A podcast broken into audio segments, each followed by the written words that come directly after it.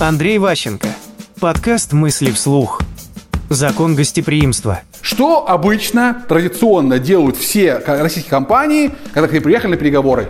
Ну вот вы заходите, есть специальная комната, называется переговорная комната. Что там происходит обычно? Хлеб, соль.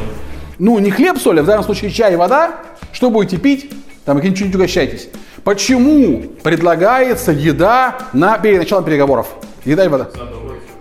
Это такая совсем древняя традиция на тему свой-чужой, отравленная или нет.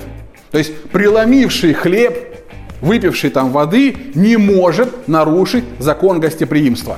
То есть, ну, у, у начальника есть переговорная комната, есть секретарша. Она знает, что придет гость, необходимо принести чай, там, кофе, принести какую-нибудь там сушки-плюшки, что было в офисе. То есть, как в зависимости от шефа, разный набор.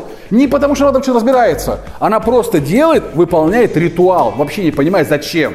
У этого ритуала очень длинные корни, и в компаниях с национальным колоритом, чеченские компании, армянские компании, некоторые американские компании, там своя специфика вот этого чай-кофе. То есть она прям отдает национальным колоритам. В зависимости от страны, от традиций, по-разному кормят, по-разному предлагают разных состав участников. Потому что они этот прием сразу используют для усиления своей позиции. Что вы у нас в гостях. Не вы наш гость, а вы у нас в гостях. Это разная, разная ситуация, разное, как бы разное положение. Мысли вслух. По материалам курса Андрея Ващенко «Деловые коммуникации 2.0».